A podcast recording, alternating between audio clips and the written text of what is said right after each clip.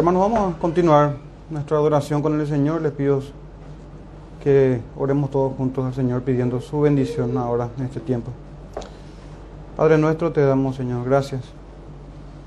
Te pedimos, Señor, en Cristo Jesús, por medio de Él, conforme a la multitud de tus misericordias, Señor, conforme a tu amor eterno para con tu pueblo, que nos bendigas en este tiempo de adoración, que nos hables por medio de tu palabra, Señor.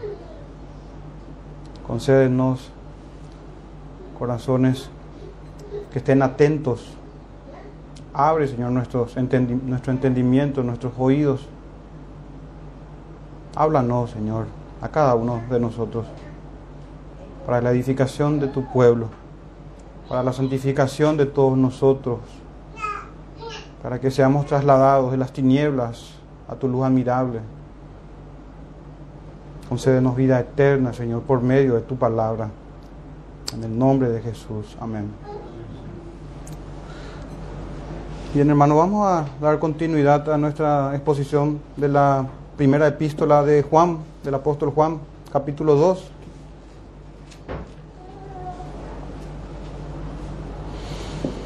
Primera carta de Juan, capítulo 2, versículos, vamos a estar estudiando el versículo 12, 13 y 14. Dice así la palabra del Señor.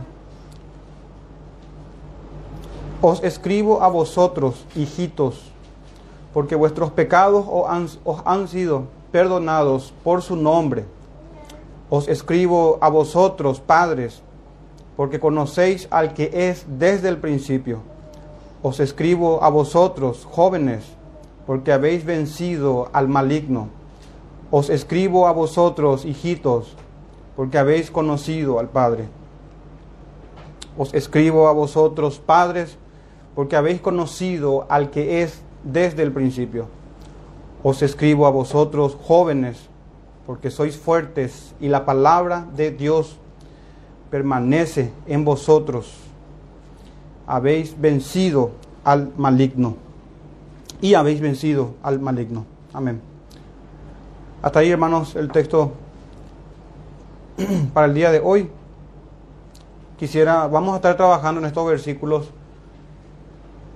a ver a qué se refiere el apóstol con esto de padres, jóvenes, hijitos, que ciertamente se repite aquí en el texto.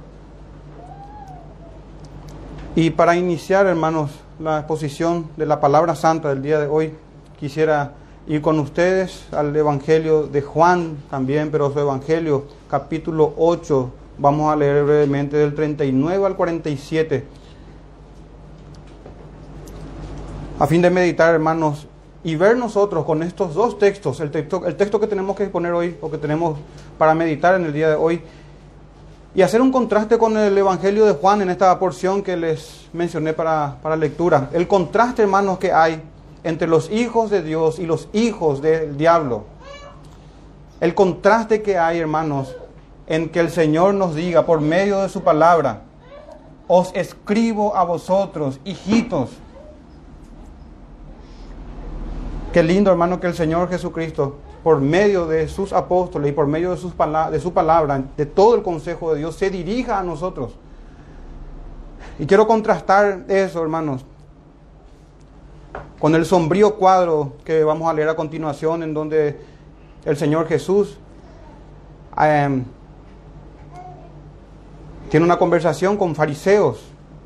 En Juan 8, 39 respondieron y le dijeron, nuestro padre es Abraham. Esto tiene mucha implicancia teológica. Estos hombres estaban diciendo que ellos eran descendientes de aquel a quien fue dada la promesa. Es como decir, nosotros somos salvos, nosotros somos adoradores del Dios verdadero. Adoramos según el principio regulador sería para nosotros hoy. Ellos no tenían ese término, pero ciertamente tenían la idea o si no iban a ser adoradores de Baal. En aquel tiempo no había tantos problemas en cuanto al principio regulador, si bien no se tenía el, el término o la palabra en sí. Desde el principio, hermanos, las escrituras regulan lo tocante al Señor y el Dios único y verdadero. Es como si fuese, hermanos, en este versículo 39, que ellos digan todo eso. Nosotros somos padre o nuestro padre es Abraham. Es lo mismo que decir nuestro padre es Dios. Jesús les dijo, en Juan 8:39, si fueseis hijos de Abraham, las obras de Abraham haríais. Pero ahora procuráis matarme a mí. Más bien, hermanos, se parecen a las obras de Caín, a las obras de Faraón, a las obras de Herodes.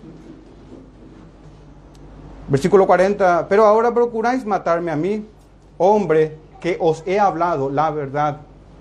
Esto es lo que produce la verdad, hermanos, en un mundo impío cuando es predicada la verdad con fidelidad. Hombre que he hablado la verdad, la cual he oído de Dios. No hizo esto Abraham. Vosotros hacéis las obras de vuestro padre. Entonces le dijeron, nosotros no somos nacidos de fornicación, un padre tenemos que es Dios. Jesús entonces les dijo, si vuestro padre fuese Dios, ciertamente me amaríais, porque yo de Dios he salido y he venido. Pues no he venido de mí mismo, sino que Él me envió. Versículo 43. ¿Por qué no entendéis mi lenguaje, hermano? ¿Por qué elijo esto para introducirnos? Acabamos de leer el texto donde Juan dice, el apóstol, os escribo a vosotros, hijitos, el privilegio de ser destinatarios de la palabra de verdad. Y aquí un cuadro totalmente diferente. ¿Por qué no entendéis mi lenguaje? El Señor mismo responde, porque no podéis escuchar mi palabra. No pueden escuchar las palabras del Señor. Versículo 44, vosotros sois de vuestro padre el diablo. Y los deseos de vuestro padre queréis hacer. Él ha sido homicida desde el principio y no ha permanecido en la verdad porque no hay verdad en él. Cuando habla mentira, de suyo habla, porque es mentiroso y padre de mentira. Y a mí, versículo 45, porque digo la verdad, no me creéis. ¿Quién de vosotros me redarguye de pecado? Pues si digo la verdad, ¿por qué vosotros no me creéis? Versículo 47 dice, el que es de Dios, las palabras de Dios oye. Por esto no las creéis vosotros, porque no sois de Dios. No son hijos de Abraham, no son hijos de Dios. ¿Y cómo se los distingue, hermanos? Cuando no oyen la palabra de Dios que fue puesta para nosotros en escrito, la revelación en su totalidad de lo que el Señor nos quiso dejar. Y aquí tenemos, hermano, el contraste tan grande con el texto que nos toca hoy, donde el apóstol nos habla una y otra vez, os escribo a vosotros, hijos, padres, jóvenes, hijitos. Y así, hermanos, recordar también no solamente este, esta confrontación que tuvo el Señor con estos hombres, sino también frente a multitudes, cuando el Señor decía y extendiendo sus manos, he aquí mi hermano, mi madre, y se dirigía, y él decía, todos aquellos que hacen la voluntad de mi Padre que está en los cielos. Ese es mi hermano, mi hermana y mi madre. Así se distingue, hermanos, y se polariza a todos los moradores de la tierra, componentes de dos familias, o hijos de Dios o hijos del diablo. Es decir, escuchan la palabra del Señor y la ponen por práctica, o son oidores olvidadizos, o no pueden escuchar, así como los fariseos, la verdad. Y así, hermanos, solo existe dos familias, la de Dios, la del maligno, hijos de Dios o hijos de Satanás. El sermón de hoy, hermanos, lleva este título, un mensaje para la familia de Dios, un mensaje para nosotros. Y vamos a ver en qué, en qué tenemos aquí con esto de padres, hijos, jóvenes. En el versículo primero, hermanos, y quiero hacer notar algo con ustedes. Fíjense, hermanos, os escribo, se repite seis veces. Es importante, hermanos, esta, esta, esta palabra del apóstol que dice, os escribo. Y quiero que vean ahí, hermanos, el versículo 12, para ir bosquejando y entrar ya en materia. Versículo 12 y el versículo 13. En el versículo 12 dice, os escribo a vosotros, hijitos, Luego en el versículo 13 se vuelve a repetir la palabra hijitos. Al final del 13 os escribo a vosotros hijitos. Sin embargo, hermanos, la palabra hijitos en el versículo, en el versículo 12 es una palabra griega diferente a la del versículo 13. En el versículo 12 se refiere a niños o hijos de diferentes edades, sin distinción de eso, hermano. En el versículo 13 la palabra corresponde más a niños pequeños. Los comentaristas, en su, prácticamente en su totalidad, entienden, hermanos, que en el versículo 12 tenemos un mensaje a la iglesia en general. Cuando el apóstol Juan dice en el versículo 12, os escribo a vosotros, hijitos, se está refiriendo, así como ya en versículos anteriores, a toda la iglesia, a toda la iglesia. Y en el versículo 13 y 14 ya se refiere a los creyentes, pero de manera particular, a los padres, a los jóvenes y a los hijos, a los iniciados en la fe. Eso es importante, hermanos, diferenciar. Entonces vamos a estar dividiendo prácticamente en dos el sermón de hoy. El versículo 12 vamos a hablar esto, esto que va dirigido a los hijos en general. Y en el versículo 13 y 14 a los hijos en particular ya. Vamos a estar hablando de los padres, de los jóvenes y de los hijos. Y padres y jóvenes, hermanos, en el versículo 13 y 14 se repite. Las ideas son casi iguales. Y se repite, hermano, la, la exhortación de parte del apóstol Juan. Vamos a mirar brevemente eso y esas distinciones que tenemos ahí. Sin embargo, hacer también una mención que el apóstol aquí, hermanos, introduce como un paréntesis en su carta. Es un paréntesis que tenemos aquí en donde el, donde el apóstol escribe con, el, o con los siguientes propósitos. Esto es importante, sembrar bien antes de avanzar. Para recordarles, hermanos, sus beneficios a nosotros, a los creyentes de aquel tiempo. Y acentuar luego sus obligaciones también. Fíjense, en el sermón siguiente vamos a tener del versículo 15 al 17. No améis al mundo. Entonces lo que el apóstol está haciendo, hermanos, en, esta, en este paréntesis que introduce aquí, es recordarle quiénes son ellos en Cristo Jesús y cuáles son los beneficios y las bondades de Dios que han recibido. Y por qué estamos obligados a responder, hermanos, según el mandamiento apostólico. Podemos también mencionar varios propósitos. Animar y fortalecer a los creyentes a fin de prepararlos para el austero peregrinar de los que se salvan. Eso tenemos también en el versículo que leímos en el sermón pasado, del número 7 del capítulo 2 hasta el versículo 11, el mandamiento de amar al hermano. ¿Se acuerdan que habíamos visto esto? Y el sermón siguiente veremos el mandamiento de no amar al mundo. Fíjense el contraste tan grande que hay, hermanos, en estas directrices o mandamientos que nos da el apóstol. Y aquí introduce este paréntesis para animar y fortalecer a los creyentes. Para dejarles también, hermanos, bien en claro que la vida cristiana es una vida de sacrificio. Una que tiene un costo. Una vida moderada en cosas lícitas incluso. Pero rigurosa, inflexible e intolerante con la transgresión de la ley. Con la voluntad de Dios. Con el espíritu de las sagradas escrituras. Escribe también para hacer frente a los falsos maestros, recuerden, recordemos a los gnósticos, quienes señalaban un camino distinto de salvación, alejados de la piedad y por un conocimiento totalmente ajeno al conocimiento apostólico o de las escrituras para nosotros hoy. Escribe también, hermanos, en este apartado, para confirmar a los creyentes en su fe, para seguridad, consuelo, hermanos, de los creyentes, para que tengan certeza y tengamos nosotros certeza de nuestra fe, en una carta repleta de advertencias que claman por un autoexamen. Y cito nada más algunos textos. En, este mismo, en esta misma carta, en 1.6, habla de la posibilidad de estar viviendo una mentira al no estar practicando la verdad. En 2.4 dice, el que dice yo le conozco y no guarda sus mandamientos, tal es el mentiroso. En 2.11 habla de la posibilidad de andar en tinieblas y no saber a dónde uno va debido a la ceguera. En 2.15, que estudiaremos el próximo sermón, habla de que el amor del Padre no esté en el que profesa la fe.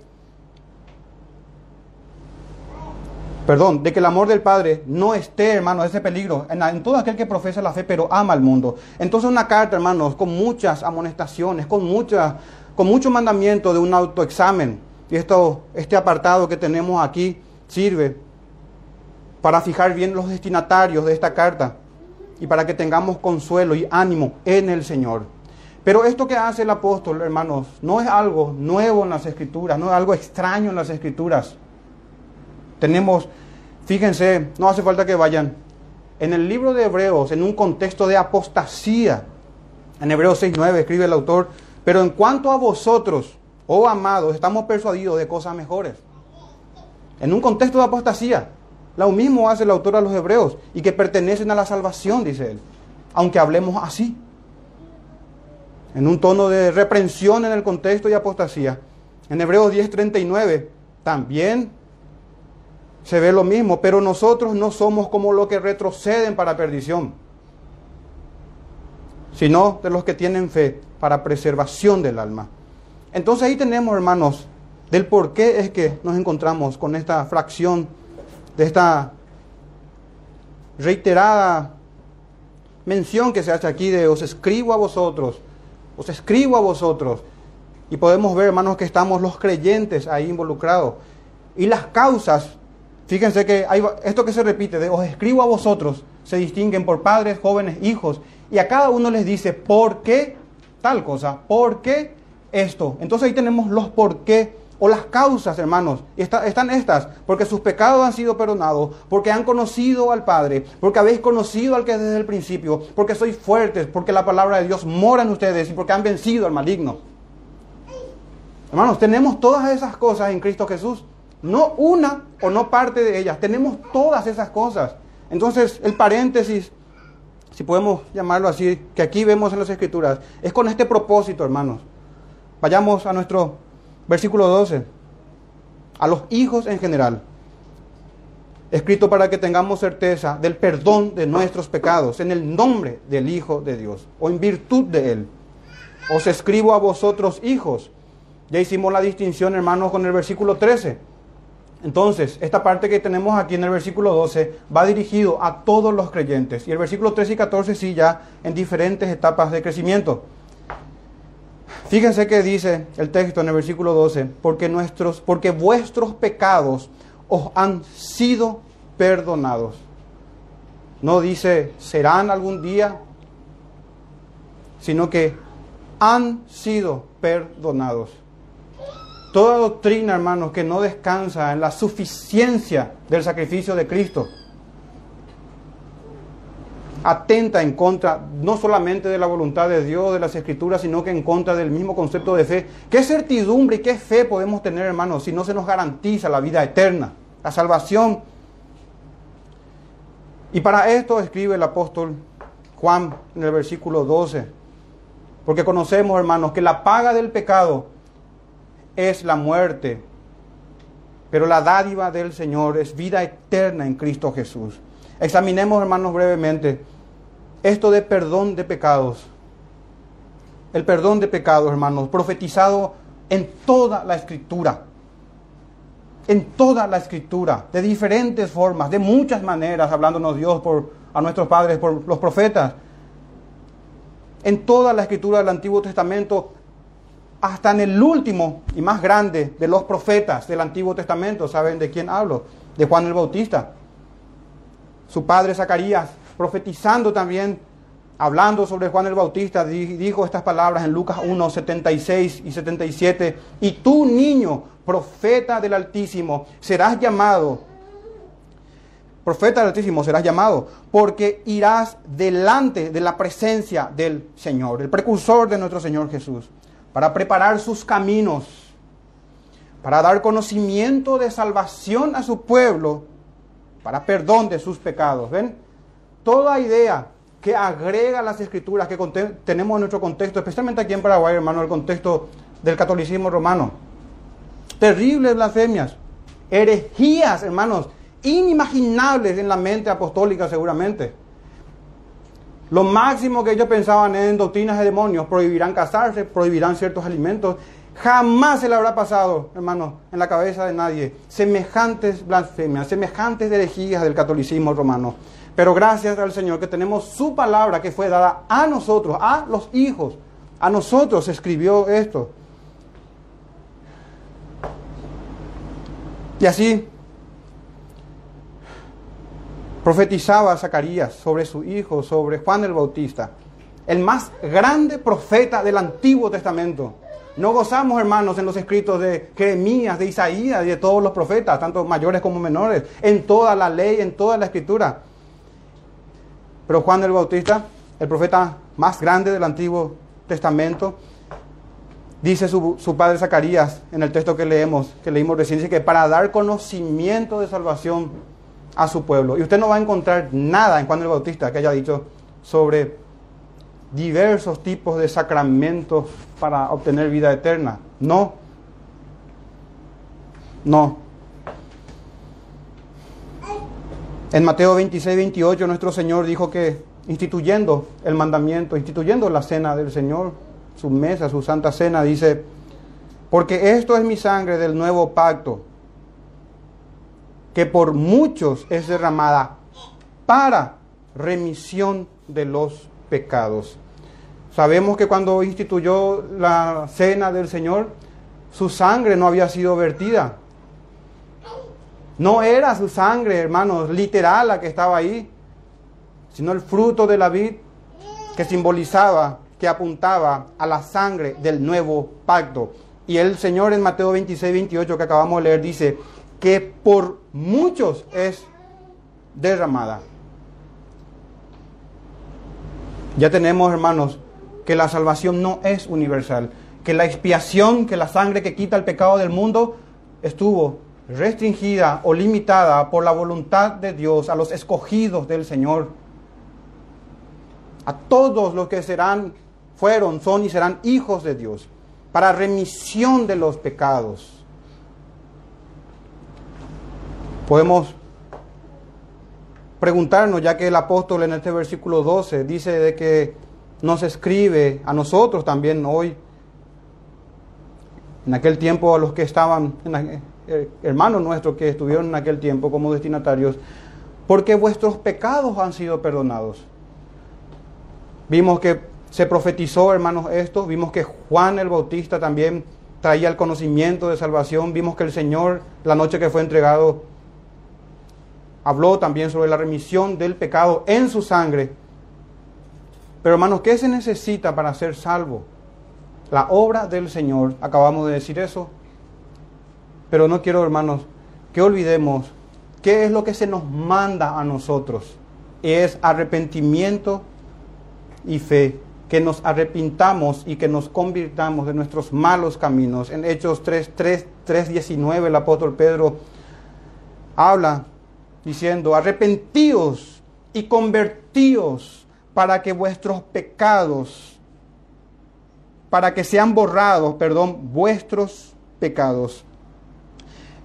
Entonces, aquí cuando el apóstol Juan se dirige en el versículo 12 a los hijitos, a los, a los miembros de la gran asamblea, extensivo a nosotros también hoy, hermanos, es porque hemos pasado necesariamente, y esto es algo que nos excluye de la fe y del perdón, Hemos pasado necesariamente por el arrepentimiento y por la conversión, por el dolernos de nuestros pecados y caminar a la santidad y a la obediencia.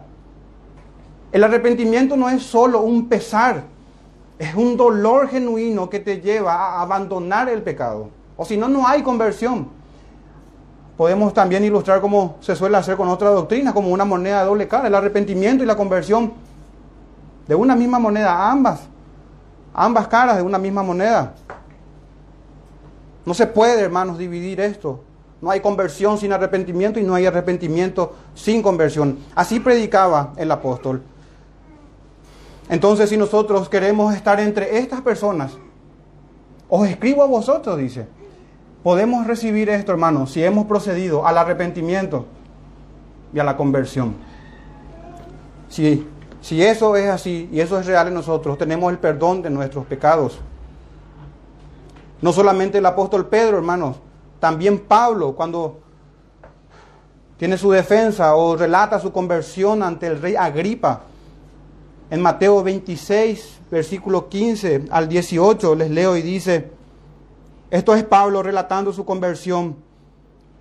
Yo entonces dije, dijo el apóstol Pablo, miren la conversión de uno, miren el arrepentimiento y la conversión para que tengamos un modelo. ¿quién eres, Señor? Esto fue camino a Damasco, sabemos. El Señor dijo, yo soy Jesús a quien tú persigues, pero levantando, pero levántate y ponte sobre tus pies, porque para esto te he aparecido a ti, para ponerte por ministro y testigo de las cosas que has visto y de aquellas en que me apareceré a ti, librándote del pueblo y de los gentiles a quienes ahora te envío.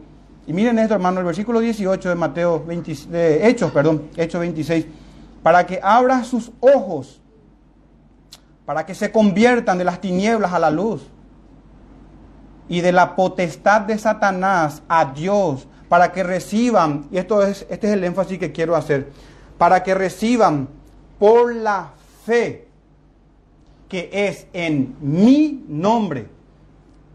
No hay otra cosa, hermano, que se menciona aquí, sino la fe sola aquí. Y en el nombre de Cristo solamente. Para que reciban por la fe que es en mí perdón de pecados y herencia entre los santificados. ¿Y cómo vamos a recibir herencia, hermanos, si no tenemos por Padre al Dios, al único Dios verdadero?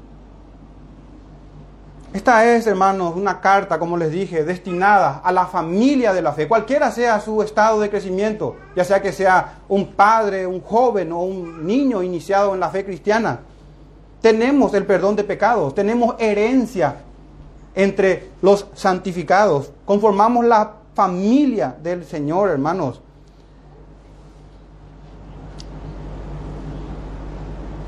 Y uno pudiese preguntarse si esta salvación tan grande empezó con la primera venida de Cristo. La respuesta es que no, hermanos. Esta salvación es desde el principio. Desde Génesis 3.15, hermanos, que hubieron dos familias.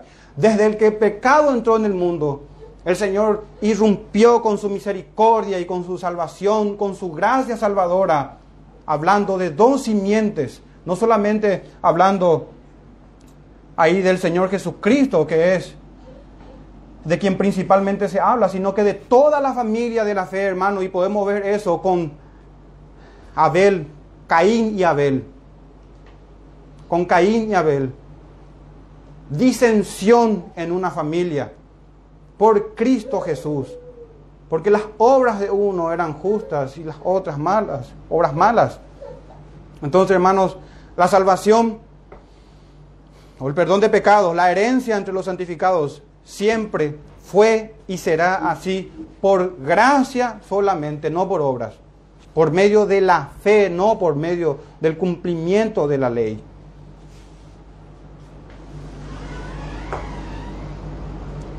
¿Y dónde tenemos, hermanos, testimonio en el Antiguo Testamento? Ciertamente en muchos pasajes de las Escrituras, pero solamente examinar algunos en Salmo 32. Bienaventurados aquel cuya transgresión ha sido perdonada y cubierto su pecado. Bienaventurado el hombre, dice en Salmo 32, versículo 2, a quien Jehová no culpa de iniquidad. No solamente los salmos, que hay varios textos. Miren cómo habla el profeta Isaías. Es un texto muy conocido, hermanos, este que dice, venid luego y estemos a cuenta. Y si sus pecados fueren eh, como la grana, como la nieve, serán emblanquecidos. Pero ¿qué pasa, hermanos, con el verso que está arriba? Miren esto, versículo que está arriba. Isaías capítulo 1, versículo 17. Antes de esto que le acabé de decir, dice, aprended a hacer el bien, buscad el juicio, restituid al agraviado, haced justicia al huérfano, amparad a la viuda, venid luego, dice en el versículo 18. ¿Quiere decir que es salvación por obras? No, hermanos. Restitución, decía recién. Arrepiéntanse de sus malos caminos. La predicación del arrepentimiento estuvo siempre, hermanos, en las Sagradas Escrituras. Y es algo que es necesario para ser salvo. Tenemos que arrepentirnos. O si no, no vamos a estar, hermanos, entre estos, entre estos destinatarios del versículo 12 en donde sus pecados han sido perdonados, sino que vamos a estar entre aquellos que leímos hace rato en Juan 8. Venid luego, dice Jehová. Esto ahí se contiene, hermanos, la doctrina del arrepentimiento y la conversión. Aprended a hacer el bien. buscad el juicio, restituid al agraviado. Y luego dice en el versículo 18, venid luego, dice Jehová, y estemos a cuenta. ¿Cómo va a perdonar, hermanos, el Señor en un, nos va a perdonar en un estado de impenitencia, en un estado de rebeldía? Si vuestros pecados fueren como la grana, como la nieve serán emblanquecidos. Si fueren rojos como el carmesí, vendrán a ser como blanca lana. Ahí tenemos, hermanos, el perdón de los pecados, para ellos y también para nosotros. El llamado es al arrepentimiento y continúa el texto 12 antes de pasar al 13 y dice, por su nombre. También se puede entender esto por causa de su nombre. No es, hermanos, por nuestra virtud.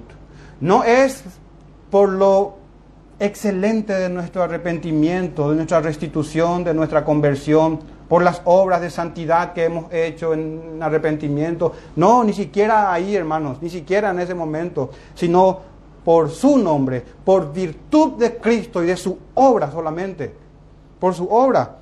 ¿Acaso esto es nuevo también en el Nuevo Testamento? Tenemos Isaías otra vez, 43, 25. Yo, dice el Señor, miren esto, yo, yo soy el que borro tus rebeliones por amor de mí mismo. Nada de qué gloriarnos, hermanos, en este versículo 12, ni en ninguna parte de las Escrituras, sino que la gloria es solamente del Señor, por amor de mí mismo, y no me acordaré de tus pecados. No me acordaré de tus pecados. Salmo 25, 11, la misma enseñanza. Por amor de tu nombre, oh Jehová, perdonarás también mi pecado que es grande. Si el pecado de Adán trajo tanta miseria, cuánto más, hermanos, la multitud de nuestras rebeliones y la grandeza de nuestros pecados y la inmundicia de nuestras vidas. Pero por amor de su nombre, porque Él es fiel, porque para Él es la gloria, hermanos, y Él es veraz y nos perdona de nuestros pecados. Pero no según las fábulas de los hombres, sino según su palabra, que se nos requiere arrepentimiento y fe. Y recuerden, el arrepentimiento viene con la conversión o la conversión con el arrepentimiento. En el Salmo 6, y antes de pasar al 3, hermanos, para meditar brevemente sobre esta última parte de su nombre, en el Salmo 106, versículos 6 al 8, miren, miren, este Salmo 106 tiene este título, la rebeldía de Israel. Y miren lo que dice en el Salmo 106, versículos 6 al 8. En el versículo 6 dice, pecamos nosotros como nuestros padres. La salvación no se hereda, pero la iniquidad ciertamente sí, hermano. Y desde Adán venimos arrastrando un corazón malo. Hicimos iniquidad, hicimos impiedad. Versículo 7. Nuestros padres en Egipto no entendieron tus maravillas, no se acordaron de la muchedumbre de tus misericordias, sino que se rebelaron junto al mar, el mar rojo. Versículo 8. Pero Él los salvó por amor de su nombre, para hacer notorio su poder. Así que perezca, hermanos, toda teología o entendimiento o doctrina que hable de que el hombre hace algo para su salvación esto es por Cristo solamente. Versículo 2, hermanos. Ojalá estemos entre estos que están aquí. Os escribo. Porque todos nosotros, hermanos, o toda la iglesia es beneficiaria de todas estas cosas que acabamos de ver, de la salvación, del perdón de pecados, de la herencia entre los santificados. Segundo punto, a los hijos en particular, aquí veremos las tres etapas en el versículo 13 y 14. Pero quiero, hermanos,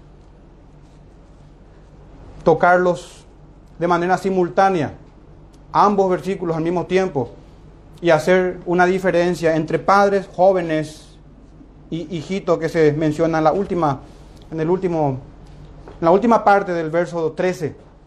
La diferencia, hermanos, y aquí entramos ya nosotros a las diferentes etapas en nuestra vida cristiana. Y la diferencia, hermanos, no está en la edad de los destinatarios. No está, en este pasaje no No es a eso que se refiere el apóstol Juan. Tampoco está necesariamente, aunque sí pudiera tener que ver esto, pero tampoco está necesariamente a la cantidad de años que tienen como creyentes o que tenemos como creyentes, sino en la madurez, en el estado de madurez que se encuentra cada uno de nosotros aquí. Entonces pudiésemos preguntar, o uno pudiese preguntarse, entonces, ¿quiénes son los que han alcanzado madurez o cómo nosotros podemos examinar la madurez que tenemos? Y ciertamente, hermanos, hay varias formas, pero quisiera yo mencionar una de ellas que considero una de las más importantes, si no de las más importantes. En Hebreos 5, versículo 12 al 14 dice lo siguiente, pero debiendo ser ya maestros, ven hermanos, por eso no, en la vida cristiana, no, no importa tanto muchas veces cuántos años somos de creyentes. Porque debiendo ser ya maestros, después de tanto tiempo, tenéis necesidad de que se os vuelva a enseñar cuáles son los primeros rudimentos de las palabras de Dios. Y habéis llegado a ser tales que tenéis necesidad de leche y no de alimento sólido. Esto es lo que se conoce hoy también como sana doctrina, si pudiésemos decir, el alimento sólido, alimento para los que son maduros en la fe. Versículo 13. Y todo aquel que participa de la leche es inexperto en la palabra de justicia, porque es niño. Aquí tenemos otra vez esto, niños. Versículo 14. Pero el alimento sólido es para los que han alcanzado madurez. Aquí, hermanos, vemos también ideas semejantes, madurez o niños para los que han alcanzado madurez, para los que por el uso tienen los sentidos ejercitados, y aquí viene, en el discernimiento del bien y del mal. Aquí es que se ve, hermanos, la madurez de cada uno. Algunos hoy en día se jactan de ser maduros en la fe y ceden al pecado, a la impiedad. Llaman malo a lo que es bueno y llaman bueno a lo que es malo. Cosa que ni los niños espirituales muchas veces harían. Entonces los padres, hermanos, en estos dos textos que vamos a tocar en simultáneo, del 13 y 14, son mayores o maduros en la fe. Bien podrían estar acá y sin falta deberían estar los líderes de la congregación. Los jóvenes, aquellos que han caminado bastante en la fe como para hacer... Ya han caminado, han caminado tanto en la fe como para como para ser, que ser o, que ser considerados neófitos, hermano, no es apropiado para esto. Estos son jóvenes, ya, ya tienen su caminar con Cristo, con el Señor. Un caminar que recalco que no necesariamente tiene relación con el tiempo, pero que aún les falta madurez de los mencionados más arriba, que son los padres, podemos decir, espirituales. Los niños son los nuevos en la fe, los recién convertidos, bebés espirituales. No, digo bebés por su inocencia, sino por su falta de discernimiento del bien y del mal. Entonces estas claras distinciones, hermanos, identifican tres etapas del crecimiento espiritual en la familia de Dios. Estas son las cartas o un, un mensaje para la familia de Dios. Vayamos al versículo, vamos a tocar en simultáneo, hermanos, 13 y 14, pero quiero hacer mención ahora a los padres parte del 13 y parte del 14 dice, os escribo a vosotros padres, porque conocéis al que es desde el principio. Y el verso 14 dice, os escribo a vosotros padres, porque habéis conocido al que es desde el principio. Un ligero cambio, hermanos. Estos son los maduros en, la fe. Tienen madurez espiritual, tienen un profundo, real y experiencial conocimiento de Dios. No les aplica, hermanos, de ninguna manera, primera de Juan 2.4. ¿Qué dice ese texto? El que dice yo le conozco y no guarda sus mandamientos, está es mentiroso y la verdad no está en él. Este, ese verso no les aplica, hermanos, a estos hombres y mujeres. Maduros en la fe, obedientes en la fe, ejercitados en la palabra de justicia, de verdad, con un alto discernimiento del bien y del mal. Se distinguen, hermanos, esto por su obediencia a los mandamientos de Dios. Es decir, por su amor a la verdad, por su amor a Dios, por su amor a los hermanos, por su amor a la ley del Señor. Aquellos requisitos que son para para los obispos en Tito y Timoteo, estos los cumplen, hermanos, sin necesariamente haber sido llamados y ordenados por el Señor al ministerio. Son hombres maduros y mujeres también.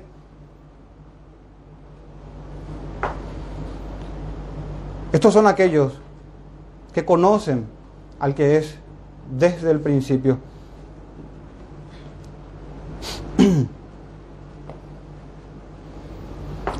al que es desde el principio. Como a juzgar por el contexto, hermano, se refiere al Señor Jesús. Tenemos varios textos para mencionar, pero podemos solamente hacer mención de capítulo 2, versículo 6 de esta carta. El que dice que permanece en Él debe andar como Él anduvo. Estos son aquellos que conocen al Señor Jesucristo. Y pudiésemos preguntarnos antes de pasar a los jóvenes, antes de pasar a los jóvenes, ¿cómo yo sé que conozco al Señor Jesús? ¿O cómo es que estos hombres llegaron a semejante discernimiento de la verdad, discernimiento del bien y del mal? Fíjense cómo sus sentidos difícilmente se han extraviado, así como los sentidos que extravió a Eva en el principio por las artimañas de Satanás. ¿Cómo es que estos tienen, hermanos, esos sentidos ejercitados?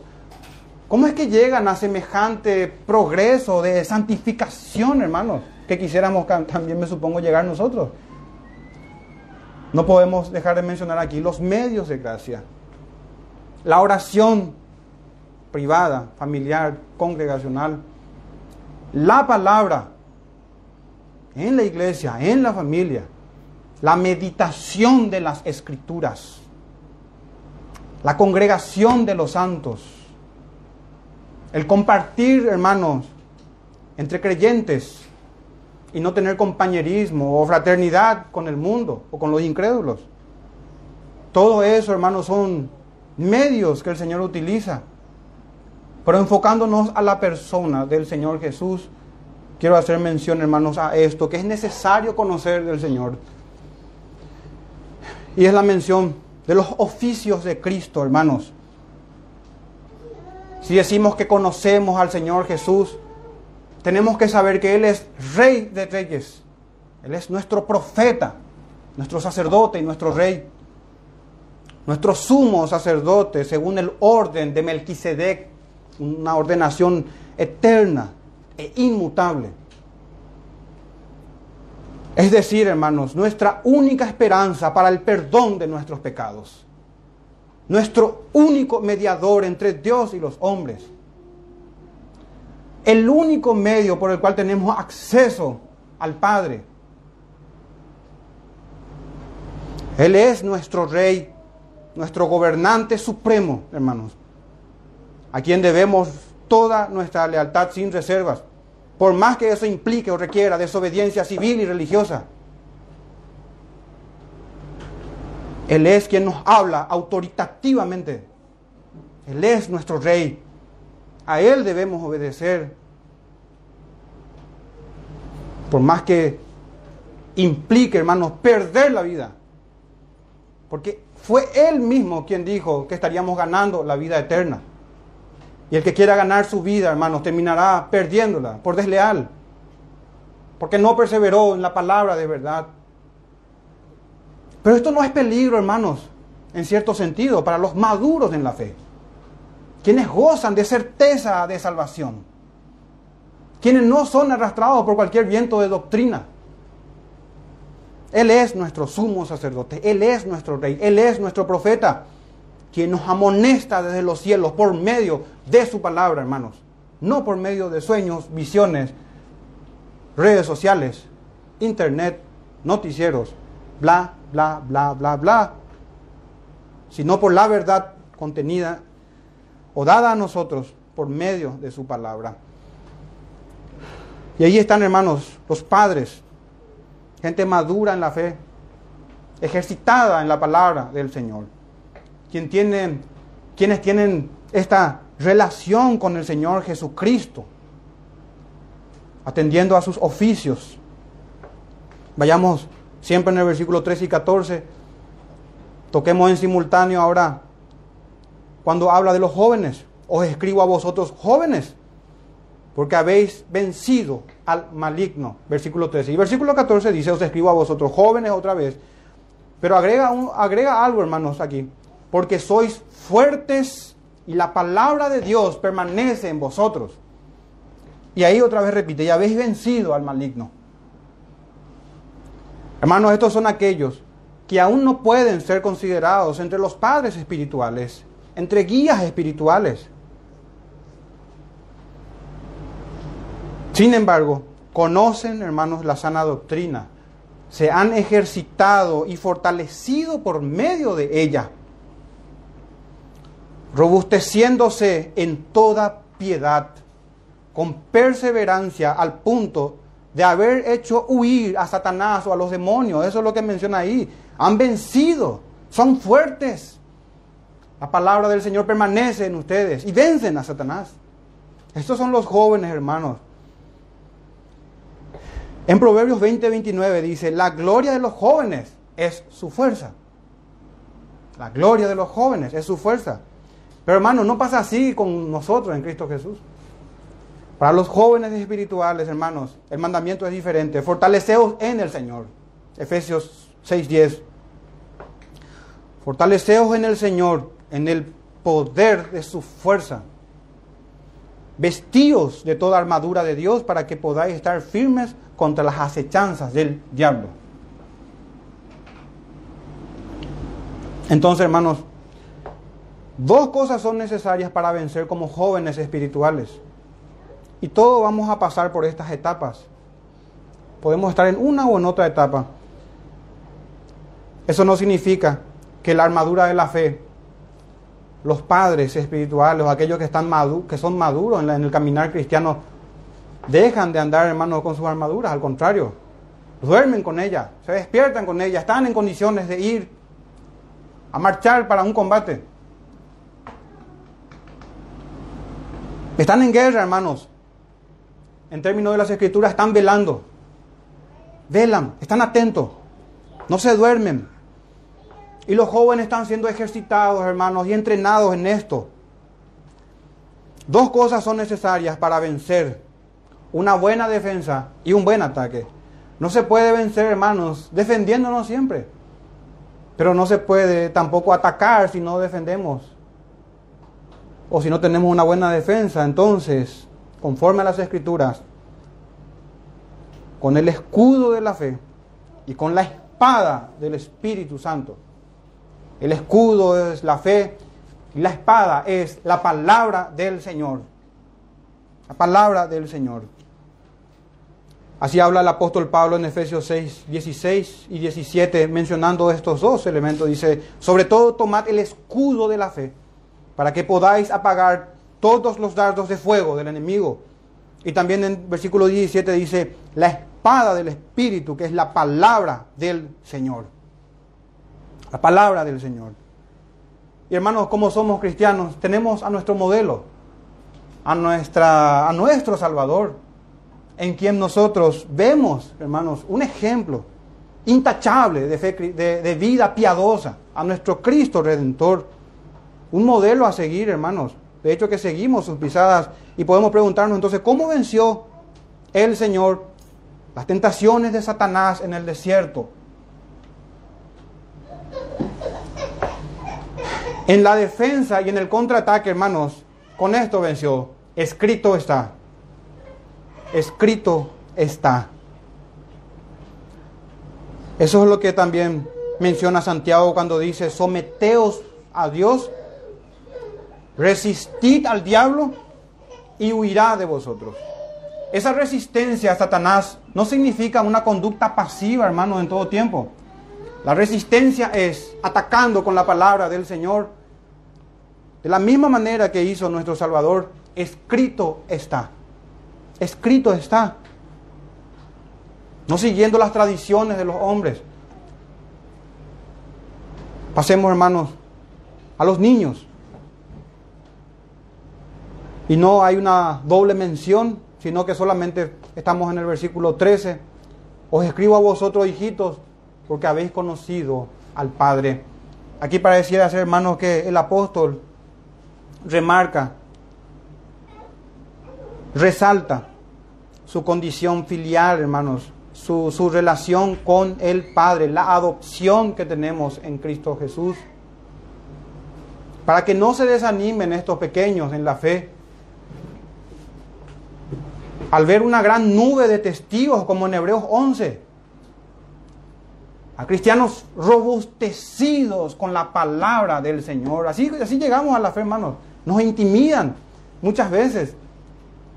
Y nos entristecemos al ver nuestra vida desperdiciada y haber perdido tanto tiempo en el mundo. Pero lo cierto es, hermanos, que ninguno de sus pequeñitos mueren de sed ni de hambre en el desierto, sino aquellos que son rebeldes y obstinados. Pero los hijos del Señor llegan a la ciudad santa. Los hijos del Señor tienen un tiempo preparado, el número completo de sus escogidos, en donde el Señor va a hablar a su corazón en el desierto, así como ocurrió en el Antiguo Testamento con el pueblo de Israel. Así ocurre, hermanos, con la iglesia, atendiendo que todos los componentes del nuevo pacto son regenerados, son escogidos por gracia. Entonces estos son, hermanos, los nuevos en la fe, los recién convertidos, bebés o niños espirituales. Estos tienen conocimiento del Señor. No hay nadie que en el pueblo o en la familia del Señor no conozca a su Padre.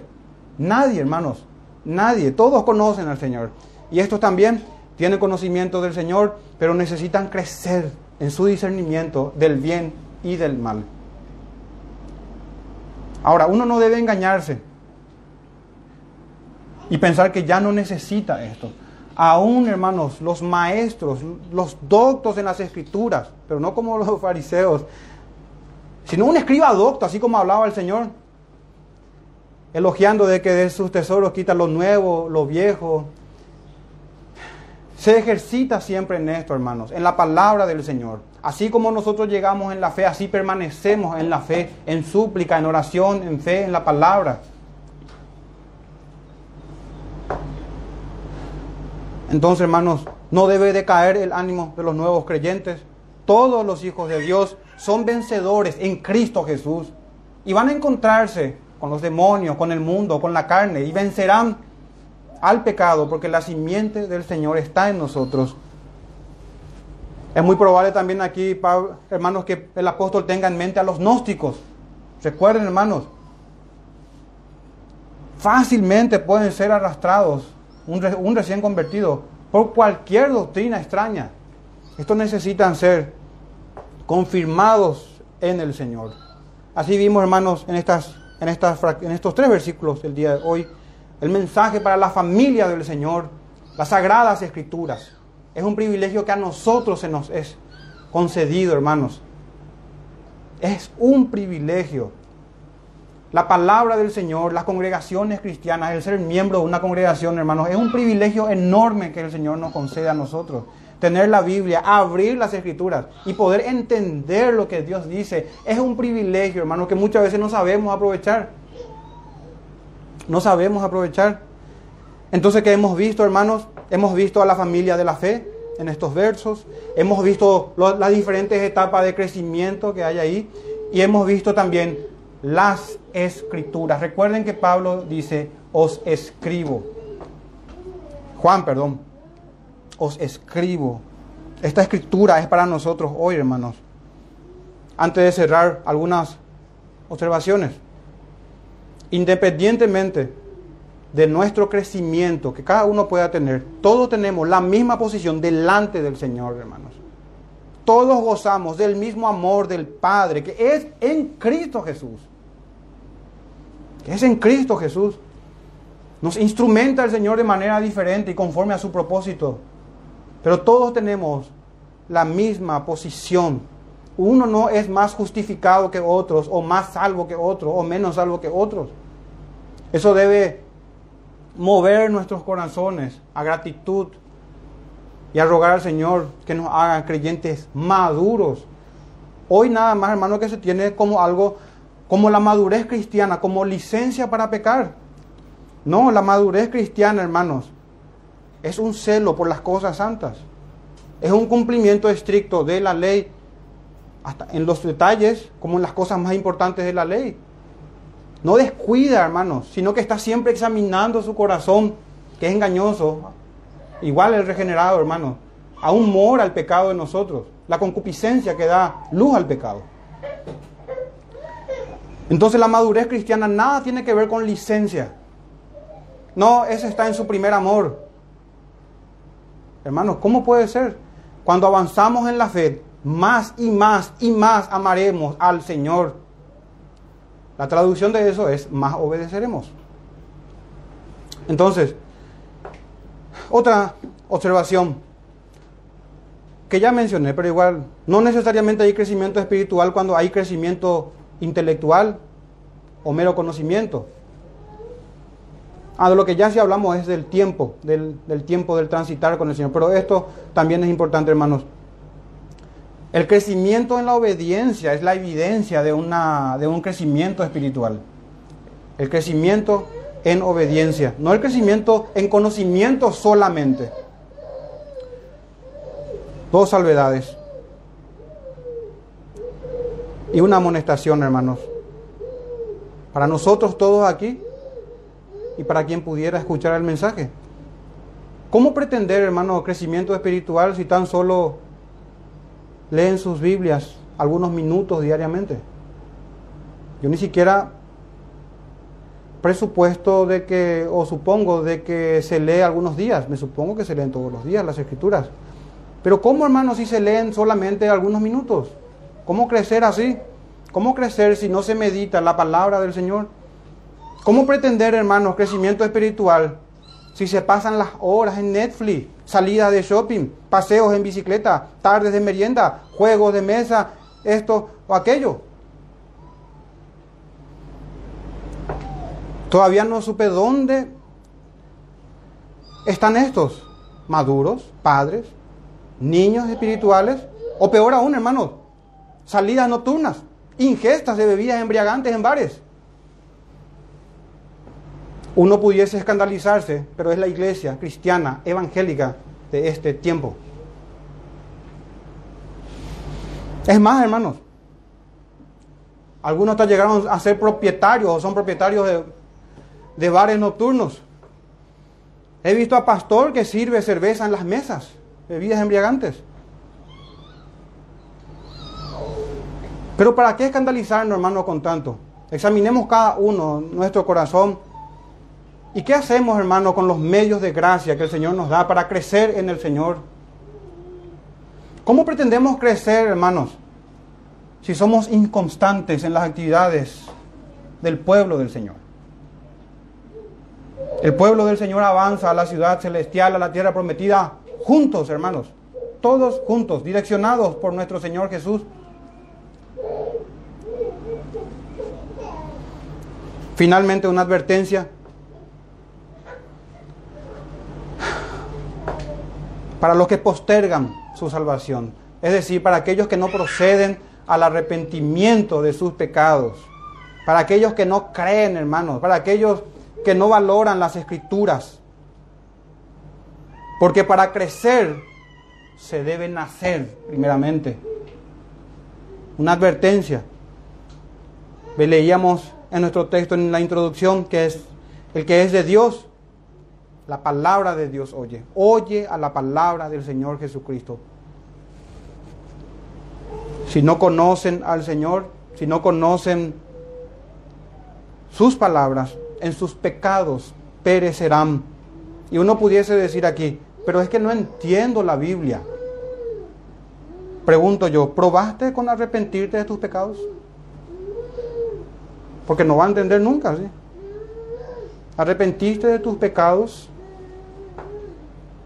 Es eso lo que hay que entender, hermanos. Primeramente, ir al Señor en arrepentimiento.